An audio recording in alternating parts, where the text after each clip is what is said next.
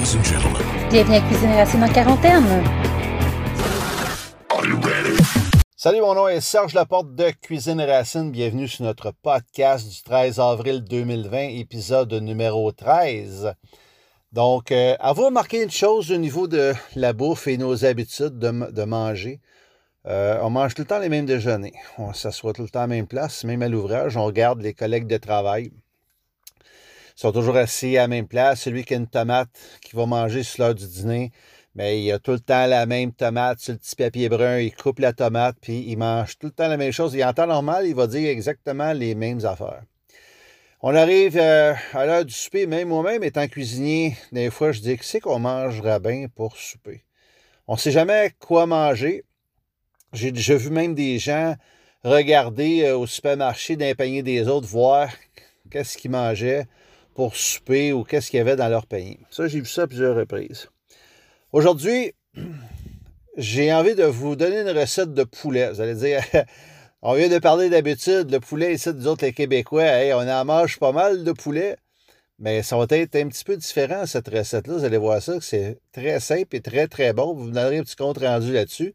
Et une chose, c'est que c'est sûr que les enfants vont aimer ça. Donc, voici ma recette extraordinaire pour faire changement d'une recette de poulet conventionnelle ou poulet frit ou peu importe. Donc, voici ma recette. Dans une niche frite, vous allez mettre un poulet, bien entendu. Par la suite, dans un petit chaudron, vous allez mélanger un tiers, un tiers, un tiers. Donc, un exemple, une demi-tasse de beurre, une demi-tasse de sauce soya et une demi-tasse de miel. Vous mettez ça dans le petit chaudron, feu très, très doux, et vous mélangez le tout. Tranquillement, vous brassez jusqu'à temps que ce soit bien, bien, bien liquide.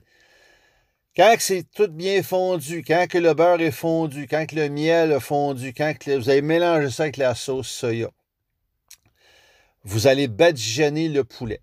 Vous allez en mettre sur le poulet, là, même si vous êtes capable d'en mettre à l'intérieur, il n'y a pas de problème dans la cavité, mais vous badigeonnez votre poulet. Vous mettez votre poulet à 350 pendant 1 heure, 1 heure et quart. Moi, qu'est-ce que je vous suggère?